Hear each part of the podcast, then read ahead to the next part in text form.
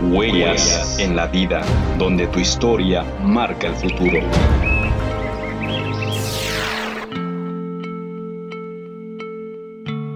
Cuando era estudiante de secundaria, un viernes vi a Kyle, un compañero de mi clase, caminando de regreso a su casa.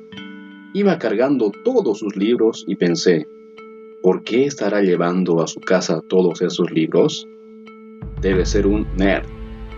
Yo ya tenía planes para todo el fin de semana, pasar en familia el sábado y un partido de fútbol con mis amigos el domingo por la tarde, así que me encogí de hombros y seguí mi camino. Entonces vi que algunos estudiantes lo alcanzaron, le tiraron todos sus libros, lo golpearon y lo tiraron al suelo.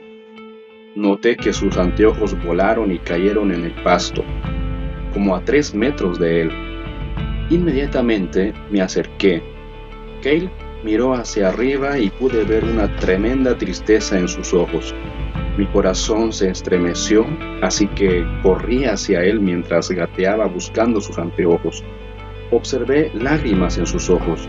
Mientras le alcanzaba sus lentes, le dije, esos chicos son unos inadaptados.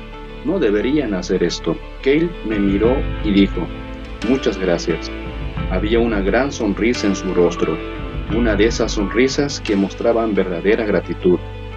Lo ayudé con sus libros y, como vivíamos cerca, me ofrecí a acompañarlo. Le pregunté por qué no lo había visto antes y me contó que se acaba de cambiar de una escuela privada Jamás había conocido a alguien que fuera a una escuela parecida. Caminamos hasta su casa. Antes de irme, le pregunté que si quería jugar al fútbol conmigo y mis amigos, y él aceptó. Inmediatamente pasamos juntos todo el fin de semana. Mientras más conocía a Kate, mejor me caía, tanto a mí como a mis amigos. Llegó el lunes por la mañana y ahí estaba Kate con aquella enorme pila de libros de nuevo.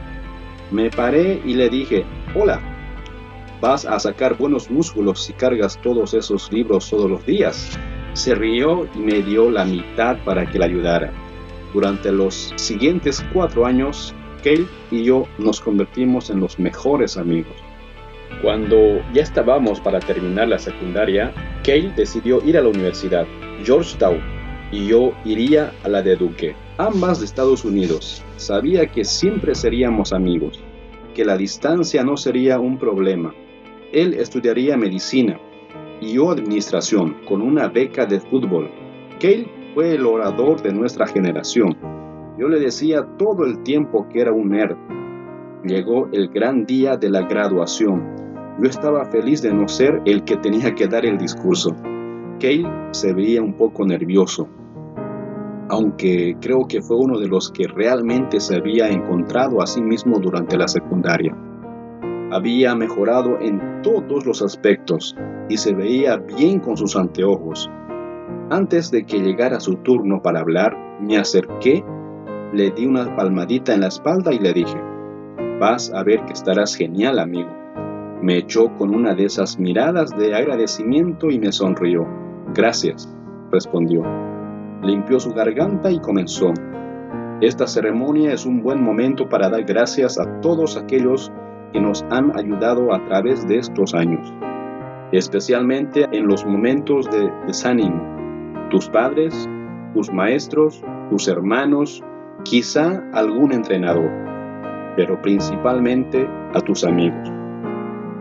Yo estoy aquí para decirles a ustedes que ser amigo de alguien es el mejor regalo que podemos dar y recibir.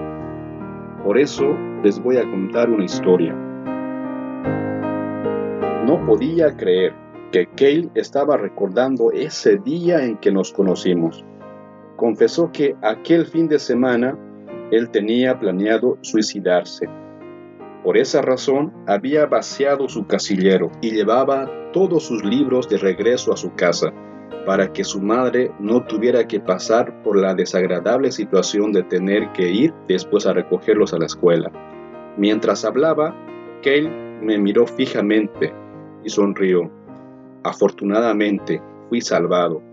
Mi amigo me salvó de hacer algo irremediable, concluyó. Todo el auditorio estaba en silencio, escuchando a este brillante estudiante que había abierto su corazón.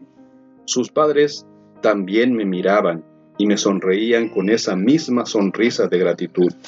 Recién en ese momento me di cuenta que lo profundo de sus palabras valió la pena ayudar. Todos tenemos amigos. ¿Cuántos amigos tienes? ¿Cómo los conociste? ¿Dónde los conociste? ¿Qué haces por ellos? ¿Conocen ellos a Dios? No olvides que no existen las casualidades. Dios te ha colocado exactamente donde debes estar para influir positivamente en otros. De alguna manera, aunque no seas consciente, puedes cambiar la vida de otra persona, para bien o para mal, con un pequeño gesto que nuestros amigos vean a Dios en nuestras vidas y con seguridad estaremos dejando buenas huellas en la vida.